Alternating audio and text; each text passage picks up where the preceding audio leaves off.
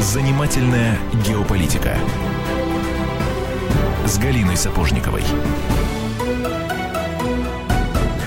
В Москве 17 часов 5 минут. Вы слушаете радио «Комсомольская правда». Как обычно, по средам в это время к нам в студию приходит обозреватель Галина Сапожникова. Галя, добрый, добрый вечер. День, добрый день. А, я сразу представляю гостя в нашей студии, советник директора Российского института стратегических исследований а, Елену Ходькову. Елена Сергеевна, здравствуйте.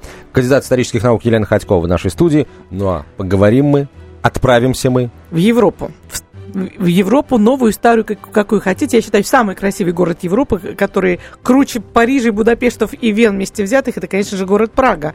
И я думаю, что наши уважаемые радиослушатели догадались, какой сюжет мы сегодня будем обсуждать. Сюжет, который будоражит умы э, всей Европы нынешней, который расколол Чехию и, собственно говоря, расколол весь э, такой окрысившийся на Россию западный мир, это тот факт, что президент Чехии Милош Зем, Земан, вопреки всему и всем, едет, э, э принимает решение ехать на парад э, Победы в Москву. Это при таком Э, таком параде, я бы сказала, э, таких выпадов. Демарши. Да, да, таким демарши, что никто не едет, включая президента Израиля, что просто, ну, просто оскорбление, считаю, для погибших солдат э, Красной Армии, которые сто, столько жизни отдали вообще из-за освобождения и евреев из концлагерей, из-за освобождения всей Европы. Так вот, Земан, вопреки всему, оказался белой вороной в стае, за что он страшно гнобим и внутри страны конфликты, и внутри Европейского Союза, и, естественно, Америка тоже делает очень глупые такие,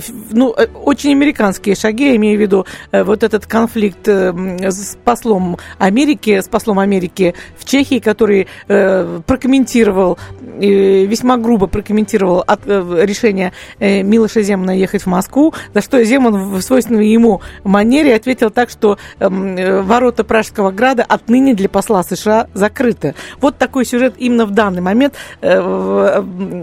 обсуждается в Европе, развивается и в Европе, и каждый день добавляет ему новые краски. Ну вот, прежде всего, давайте, вот что вы, я, я смотрю на вашу реакцию, э, Елена Сергеевна, вы так, у вас уже сразу же есть что сказать, и комментируя этот сюжет. Пожалуйста, вам слово. Спасибо, Галина.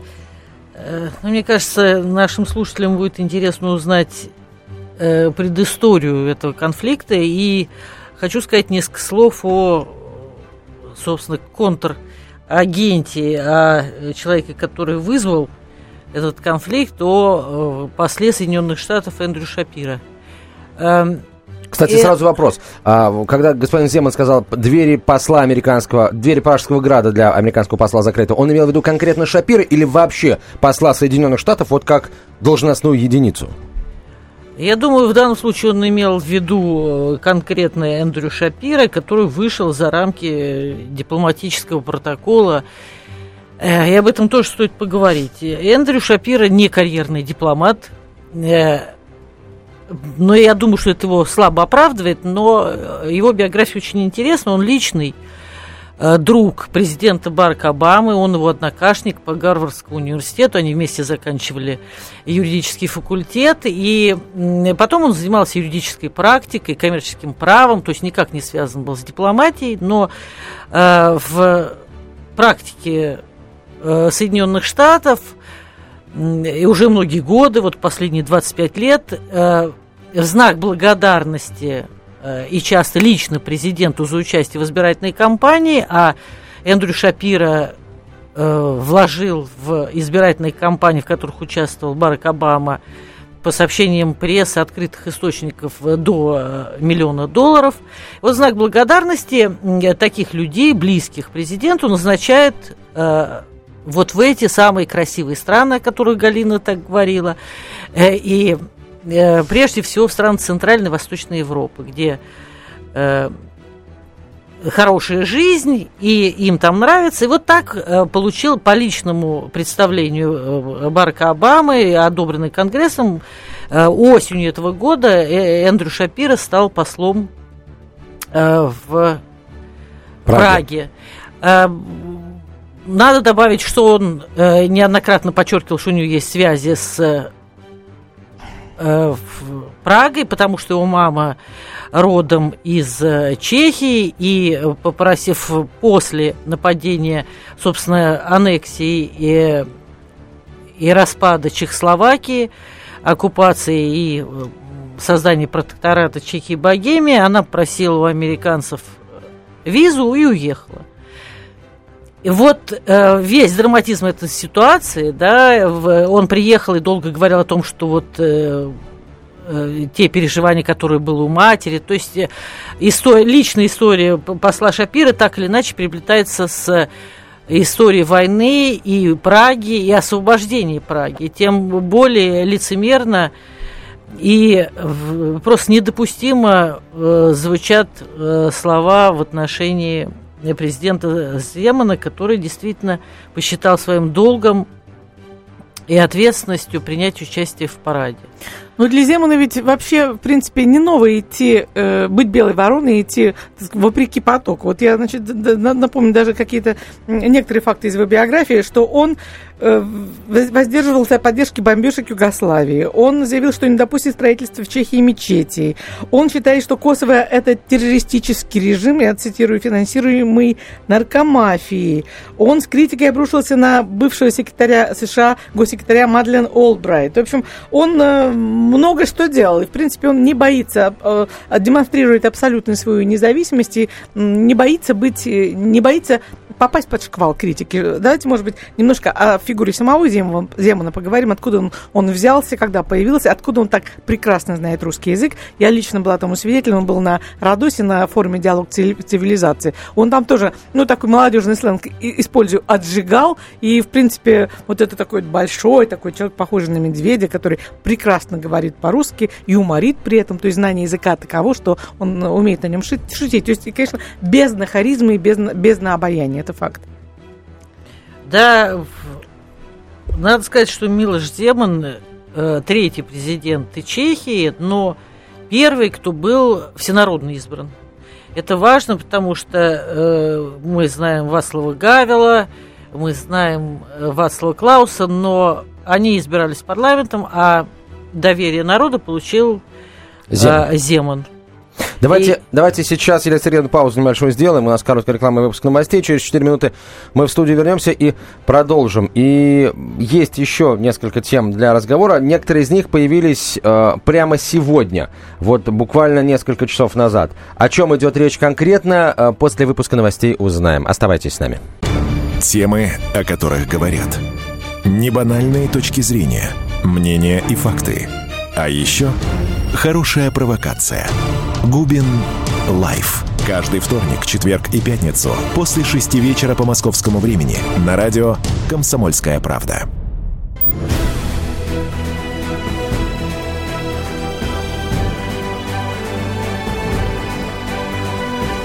Занимательная геополитика с Галиной Сапожниковой. 17.17 в Москве, Комсомольская правда, прямой эфир. Галина Сапожникова, Антон Челышев и наши гости, советник директора Российского института стратегических исследований, кандидат исторических наук Елена Ходькова. А, Елена Сергеевна, остановились мы на... Собственно, вы остановились на рассказе о Земане как о человеке, а биографические какие-то моменты. Давайте, вот, может быть, на чем внимание сконцентрируем. А, вот эта позиция а, по России, это позиция лично Земана или есть определенная часть польских элит и, может быть, чешских, э, чешских. чешских простите, да, чешских элит, а, или чешского электората, который, э, вот от имени которых в том числе Земан говорит? Конечно, он отражает значительную часть чешского общества – Э, хотя вся эта ситуация играет на углубляющийся раскол чешского общества, это понятно, потому что э, есть сторонники, э, ну так скажем условно, проамериканской позиции, но надо сказать, что Чехия э, прожила э, свою историю, и как любая малая страна Европы, она очень Э, нервно относятся вот к таким окрикам и замечаниям великих держав, грубых, э, преднамеренных. Э, и поэтому все это живо в памяти, если вспомните и 68 год, да и Вторую мировую войну. для них это очень чувствительная тема, э, чтобы их уважали, с их мнением считались, и э, то, как э, Земан остро отреагировал и пошел, открыто пошел на этот конфликт, свидетельствует о том, что действительно он не один, за ним стоят люди, которые считают, что американский диктат избыточен в Чехии. А, ну, кстати, насчет американского диктата, по-моему, вот не так давно по, по Европе прокатилась вот эта м, акция, по-моему, она называлась э, Драгунский, Драгунский выезд, да, если, да, ничего, да, если я не ошибаюсь. Драгунский марш, да, это возвращение э, Американские... американской техники с учений. Вот, они про проехали по всем европейским странам, и, по-моему, вот в Чехии как раз больше всего э, они столкнулись с э, неприятием со стороны местного населения. А, хорошо, тогда как обстоят, как, как вы, выглядит расклад сил внутри Чехии, если говорить вот о ситуации, о взгляде на дела российские, потому что мы знаем, что э, резко критиковать Демона начал, например, премьер-министр э, Чехии, э, резко критиковать Демона начал, по-моему, Колоусик, он глава одной из чешских партий, если память меня не изменяет. Ярослав ну, Колоусов. Ну, чувствует э, сам тот факт, что парламент решил не оплачивать Демону билет в Москву, на что он заявил, что полетит тогда за свои. Ну да, вопрос, вопрос поставлен. И самое главное, вот та история, о которой я перед новостями говорил. Сегодня начальник штаба чешской армии, генерал, которого зовут Петр Павел, э, заявил о том, что главной угрозой миру э, чешский генштаб, э, чешские вооруженные силы видят в России – и группировки «Исламское государство». Ну, еще раз, Россия, а потом группировка «Исламское государство». И еще в демографических и климатических переменах. Об этом сегодня господин Павел в интервью чешскому агентству ЧТК э, заявил. Опасность в широком смысле слова содержится не только в военной области, но и в ряде других э, сфер. Но это, это немножко не то, что нам надо. Вот что касается России. Э, по мнению Павела, опасность заключается, цитата, в весьма самоуверенной и весьма ассертивной политике российского руководства. Генерал заявил, что эта политика пока не имеет точно поставленной цели, но, судя по словам руководства страны, то бишь нашей страны, должна вернуть России ее влияние и гордость. При этом неясно, как далеко Россия намерена дойти для достижения данной цели, заявил э, Павел. Акцент на усиление возможностей российских вооруженных сил, а также способ их использования в последние несколько лет вызывают опасения. И, конечно, было бы весьма близоруко недооценивать эту угрозу или преуменьшать ее значение, заявил начальник генштаба.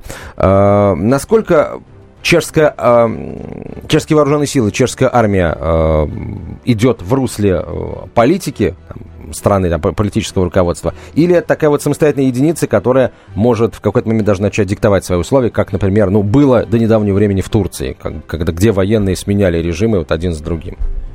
Ну, во-первых, хочу сказать, опять же, о конкретном человеке, которого вы упомянули. Вот начальник э, Генштаба. Генштаба Петр Павел работает последние дни, он переходит в командование НАТО.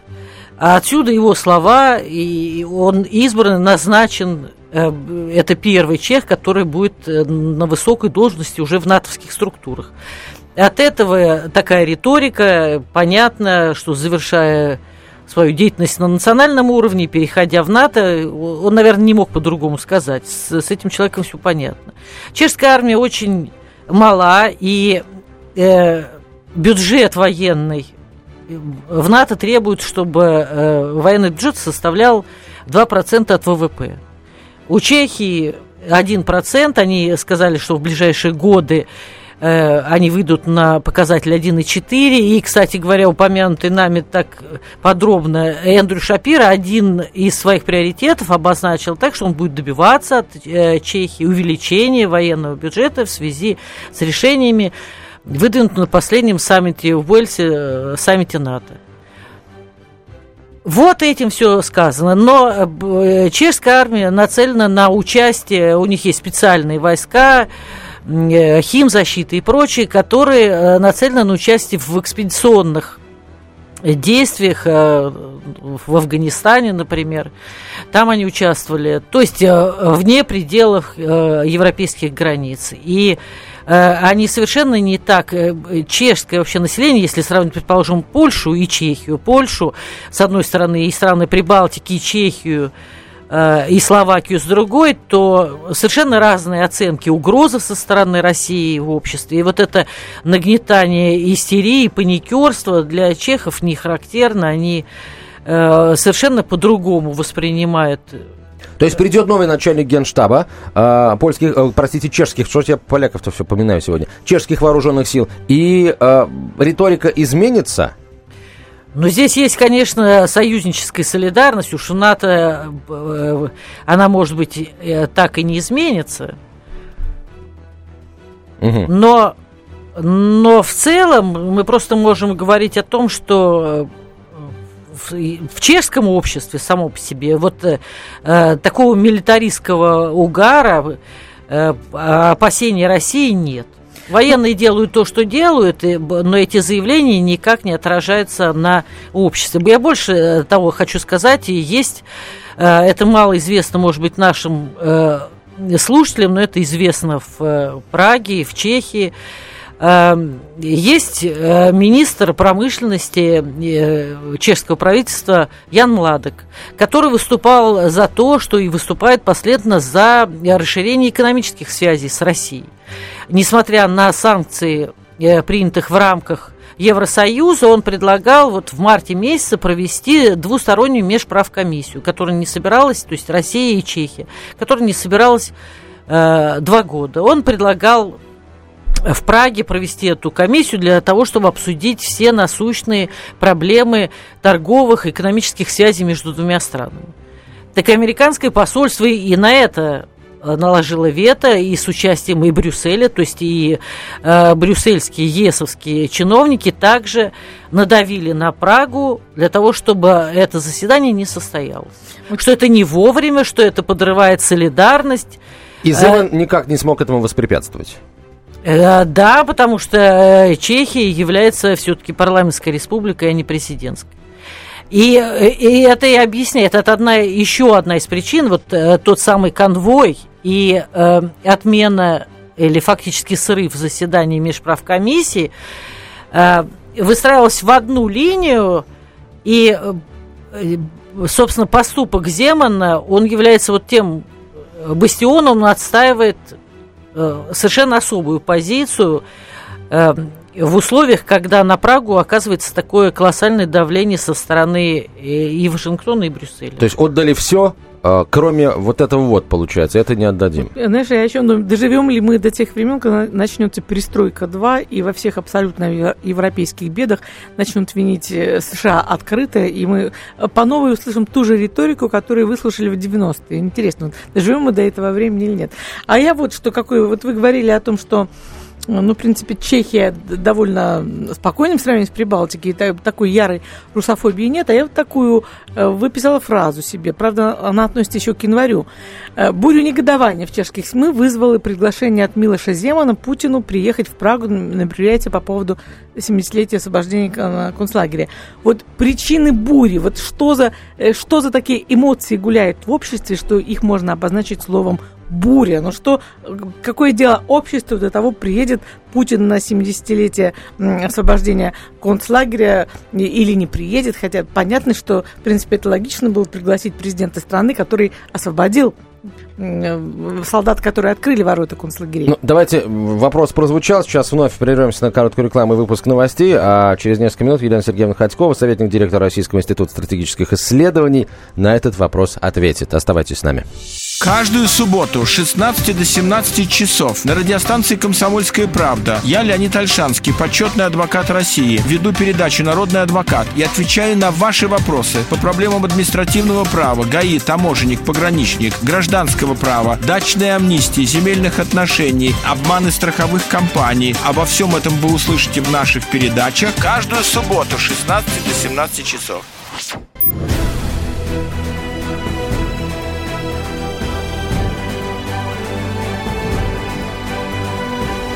Занимательная геополитика с Галиной Сапожниковой. Итак, друзья, мы продолжаем. В Москве 17.32. 30, 17 часов 32 минуты. И в гостях у нас сегодня советник директора Российского института стратегических исследований Елена Ходькова. И разговариваем мы о чем? О Праге, о Чехии, о, эм, о Милоше Земане, его решение, вопреки всему, приехать на парад Победы в Москву, и о тех демонах, которые раздирают сейчас на части чешское общество. Вот я перед тем, как мы ушли на рекламу, цитировала те фразы, что я выписывала, что бурю негодования в чешских СМИ вызвало тот вот это, это и второе. Слушайте, Лена Сергеевна, ну столько лет прошло после войны, 70 лет. Что, что такое происходит? Почему до сих пор чешское, в чешском обществе вот эти, э, вот эти вещи, эти темы вызывают такие бури? Ну, я думаю, эти бури, бури инспирируются э, СМИ, э, причем они далеко не всегда национальные, а транснациональные, в том числе и влияние Соединенных Штатов на э, чешские СМИ. Э, если говорить о народе, то я думаю, что да, в Праге это еще бурно обсуждается, а Э, народ в стране в целом далек от политиканства и спокойно смотрит на многие проблемы, и чешский народ достаточно прагматичен и понимает, что антироссийской позиции не принесет ничего хорошего ни Праге, ни Европе в целом. А, а про ведь... 1968 это год они забыли уже наконец? Или у них вот, как вот э, в Прибалтике, постоянно такое расцарапывание вот этих ранок, э, чтобы не забыть никогда?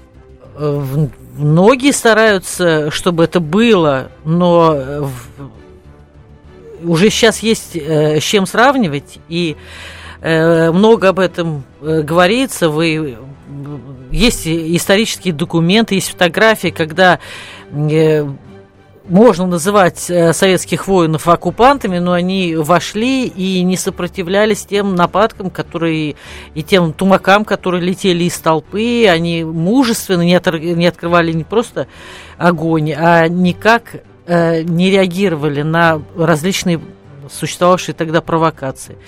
Это э, не оккупанты. Потом э, чешский народ прекрасно помнит, что Прагу освободили в 1945 году, и последние бои, э, как мы знаем, шли именно на территории э, тогдашней Чехословакии.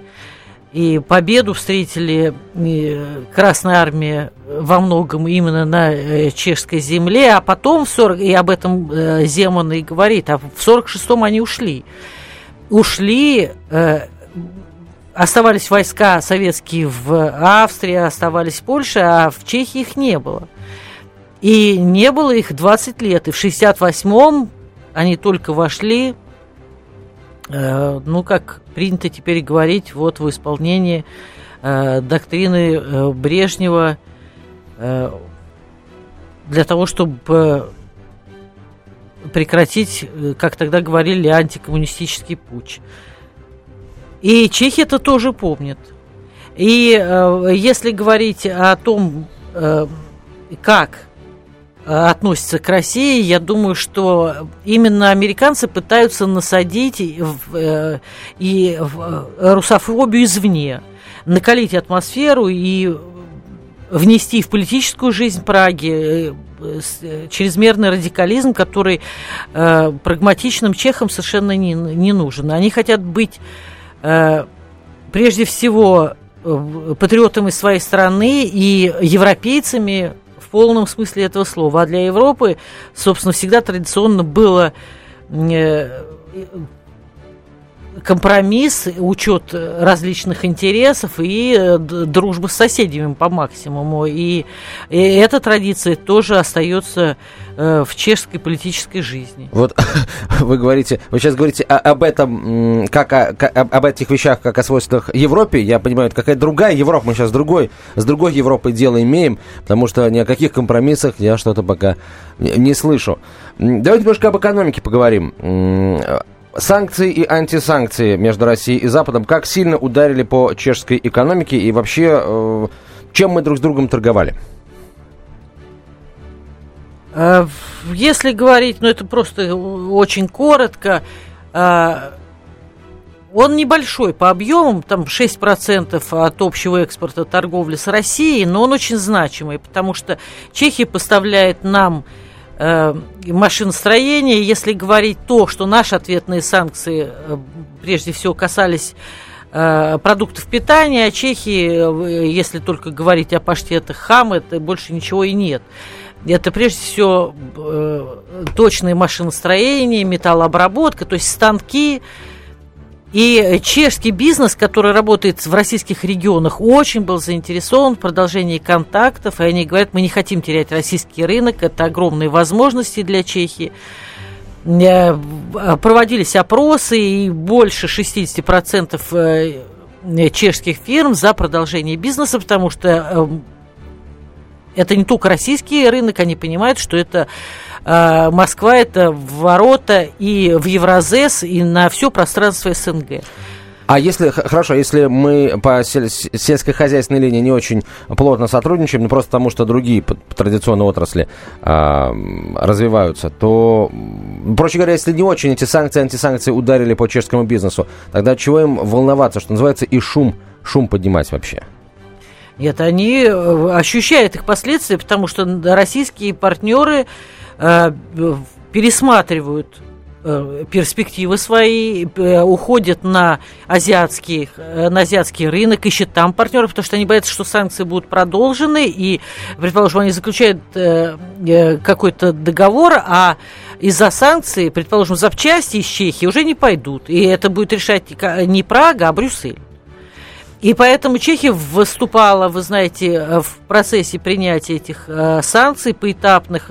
Чехия выступала, э, очень сдержанно относилась к их введению, выступала против того, чтобы санкции распространялись на товары так называемого двойного назначения и прочее. То есть Чехия максимально пыталась отстоять собственную позицию. А, с этим понятно. А, может быть, об Украине несколько слов а, поговорим с санкциями и э, с экономикой, в общем, ясно более-менее. А как чешское общество отнеслось к событиям на Украине и к возвращению Крыма в состав России? Ну вот... Если ему, пози... в принципе, это было интересно. Но сказать о том, что э, чешское общество так вовлечено, опять же, если сравнивать э, с поляками или даже э, с венграми, более спокойно и более взвешенно. Э, почему? Потому что мало об этом кто знает, но в Волынской области есть э, незначительное чешское меньшинство на Украине, которое обращалось за, э, с просьбой к Праге, чтобы им оказали помощь вплоть до возможности вернуться на историческую родину. То есть чехи прекрасно понимают это, но чехи никогда не были...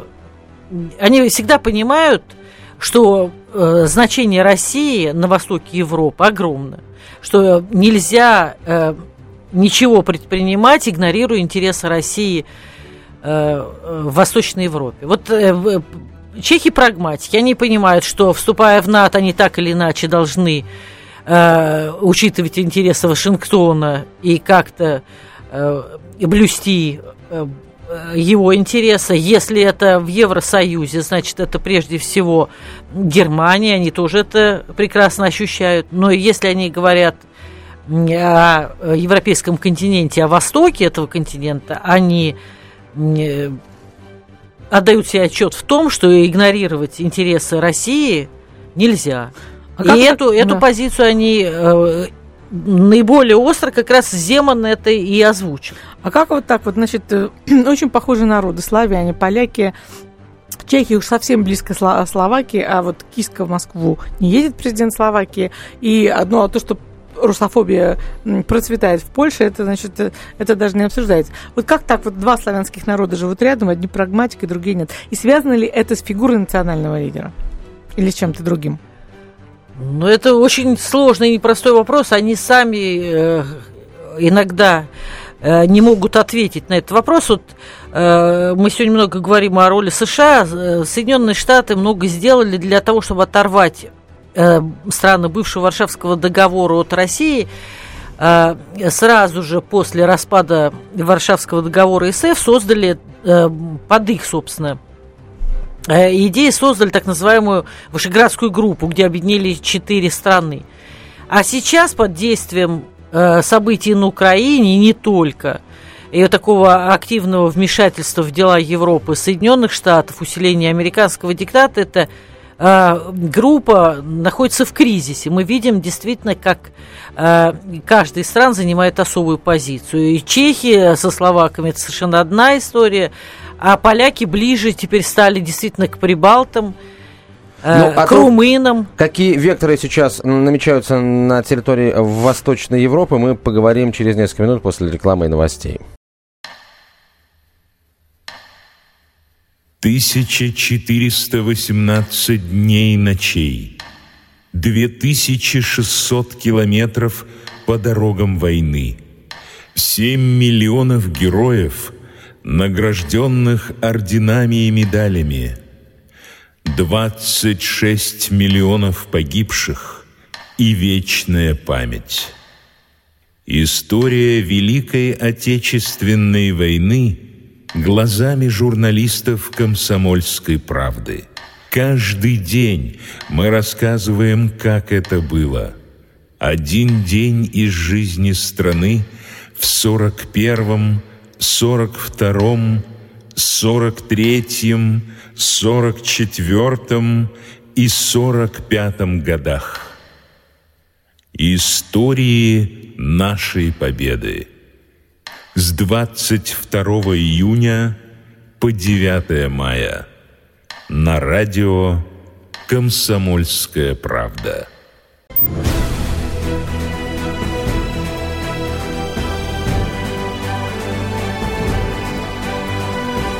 Занимательная геополитика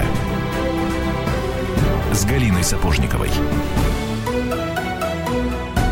Галина Сапожникова, Антон Челышев и Елена Ходькова, советник директора Российского института стратегических исследований, кандидат исторических наук. И Елена Сергеевна, итак, ну давайте закончим э, с Польшей, Чехией. Э, страны э, рядом находятся, э, по-разному очень относятся, к, на мой взгляд, не только к происходящим в России и на Украине событиям, но и, в принципе, ко всему, что в мире происходит, как, как, как разные у них мерила, на мой взгляд. Да. Вы начали и... отвечать на вопрос, почему так? Но здесь много разных ответов, но все больше э, экспертов, специалистов э, склоняются к тому, что геополитика, то есть э, место расположения история страны определяет многое. Ну, про польскую историю говорить не будем. Все помнят разделы Польши и воспри... восприятие себя как вечной жертвы, страны жертвы. А Чехия, Словакия, Венгрия – это совершенно другая история. Это Австро-Венгрия, э, это тоже наследие одной из э, крупнейших имперских, империй, да. да, европейских. И сейчас, вот мы говорили о Вышеградской группе, э, все, кроме Польши, ближе как бы к Австрии вот к, к своим историческим корням, к более спокойной оценке и восприятие России, и места в Европе, и вообще э, больше европейскости. И я бы сказала, больше европейскости и меньше атлантичности, если иметь в виду связи с Вашингтоном. Или хотя бы э, попытаться соединиться и говорить единым европейским голосом не как эхо голоса Вашингтона, а именно собственным голосом. Ну, можно артикулировать ли, свои интересы. Можно ли осторожно надеяться на то, что в Европе, получается, в Восточной Европе, да, начинает зреть коалиция не пророссийская ни в коей мере, а ну, не американские, или, если угодно, а, коалиция государств, которые прагматически мыслят. Не, а, и, и, во всяком случае, преследуют свои интересы, а не чужие. Не какие-то чьи-то абстрактные а, евроатлантические или просто атлантические, или откровенно американские. Конечно, да. Отвечая однозначно на этот вопрос, более того, скажу, что, э, вы понимаете, э, кризис на Украине по моему убеждению, э, вот такая жесткая позиция Вашингтона, это и была попытка предотвратить формирование э, вот такой попытки автономизации, эмансипации Европы от Вашингтонского диктата. Но я читала различные экспертные оценки и американские исследователи из фонда Маршала совместно с немецким обществом внешней политики в 2013 году писали о том, что США не допустят того, чтобы э, создавался какой-то особый э, европейский отдельный э, полюс силы, и сделай все, чтобы остановить, как они называли, ревизионистские государства, прежде всего Россия, с его планами создания Евразеса, э, как Китай.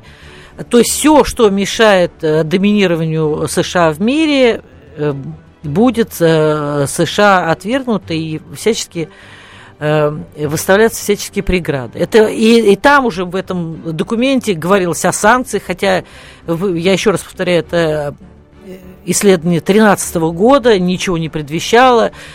Э, Янукович стремился в Европу, как мы помним тогда еще. То есть эти планы были э, Насколько сейчас, после того, как э, уже случился кризис, и Европа почувствовала, как близко было и военное столкновение – Э, европейского масштаба, как это страшно и недопустимо, в Европе это понимают. И, конечно, э, нарастают те силы, которые выступают за поиск компромисса, за признание.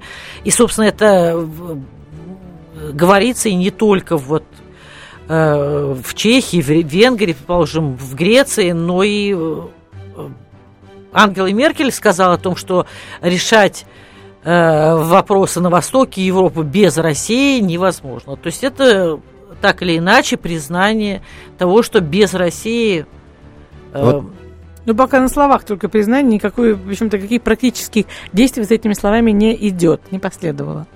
А вот, на мой взгляд, скромный, э, вот нужно понять, мы должны сидеть и ждать, пока эти настроения э, прагматичные в Европе будут зреть, зреть, зреть и во что-то там выльются, или мы должны тоже, в свою очередь, какие-то шаги предпринимать навстречу этим государствам, э, ну, чтобы, с одной стороны, выиграть экономически, с другой стороны, выиграть геополитически. Как, какую здесь стратегию, чего от, от нас ждут там, в той же Чехии? Ну, если э, говорить на краткосрочный период, э, э, все, собственно, здесь уже компромисс найден, это Минские соглашения. Последовательное выполнение Минских соглашений, их имплементация, вот это компромисс, к которому все стремятся. Главное, чтобы мир на Донбассе сохранился. Это минимум.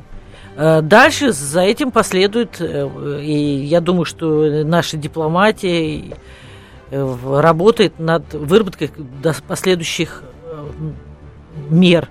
Но вот мои общения на уровне экспертов говорят, и в том числе и с представителями разных стран, они, собственно, заинтересованы, понимают, что надо искать компромисс, и в Европе не, не должно быть... Э, Европа не должна превратиться в то, что ей уготовано э, э, вот в концепции э, США, да, что это не должно быть, э, грубо говоря, какой-то очаг напряженности. Ну, странно, что понимаете вы, понимаете многие э, ваши знакомые в Праге. А вот это такой человек, как, как ты его, Антон называл, Петр Павел, да? Петр Павел, да. Да, натовский чиновник, э, будучи чехом, этого не понимает, наоборот, ситуацию провоцирует. Ну, я пока что он все прекрасно понимает. Просто одно дело интересы государства, а другое дело интересы твоего нового работодателя. Да, над, над государственной системой. Да, нет, ну надо смотреть на реальный военный потенциал, на возможности. Понимаете, ну прошел этот э, вот о чем мы говорили, Дорогунский марш, да, но э, много было сказано, американцы всячески, но нужно видеть, что во многом это э, политический пиар, стремление во что бы то ни, ни, ни стало вот, э, сказать эту команду к ноге, продемонстрировать солидарность, и должны отчитаться.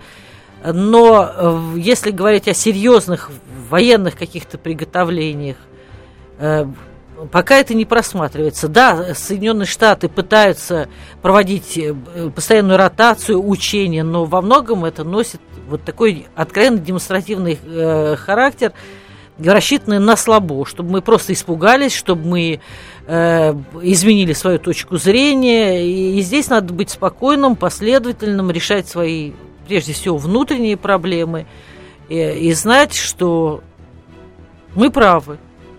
Вот, кстати, интересно, как чешское общество отреагировало на э, падение малазийского Боинга пресловутое, вот год уже скоро, а результатов никаких нет. А, мы, например, вот видим, произошла еще одна трагедия во, в парижских, во французских, простите, Альпах, и уже через несколько дней у нас результаты и бортового, и, речевого, и параметрического, и речевого самопистов. А, Все есть. Мы знаем, почему разбился самолет. А, с момента гибели малазийского Боинга прошло, прошел почти год, и мы не знаем ничего. Казалось бы, да, вот на лицо явное противоречие наблюдается мы это понимаем. Российский читатель газеты, слушатель радио и так далее это понимает. А в Чехии, вот чешский обыватель это понимает, что здесь явно что-то не то. Почему молчат э, в Голландии условной? Ну, конечно, понимают. И я вам говорю, нельзя э, ставить знак равенства между шумихой в СМИ и общественным мнением. Это часто попытка выдать э, желаемое за действительное. Э, многие чешские журналисты уходят просто в интернет, создают какие-то свои независимые источники информации для того, чтобы донести свою правду, вот работают в форумах, потому что они понимают, что невозможно пробиться э, в официальные СМИ. А, Елена Сергеевна, спасибо вам большое. Я полагаю, что а, у нас будет еще э, очень скоро повод встретиться, сразу после 9 мая, потому что нужно будет посмотреть, во-первых, как господин Земан прилетит в Москву, за свой счет или все-таки государство оплатит, может быть, Путин за ним пришлет свой самолет, мало ли. Все, а, все возможно. И что будет с самим господином Земаном, его политической карьерой после этого, ну, с точки зрения Запада, демарша. Елена Ходькова, Галина Сапожникова и Антон Челышев.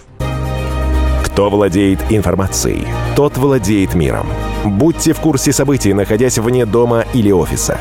Установите на свой смартфон приложение «Радио Комсомольская правда». Слушайте в любой точке мира. Новости, интервью, комментарии. Доступны версии для iOS и Android. Радио «Комсомольская правда». В вашем мобильном.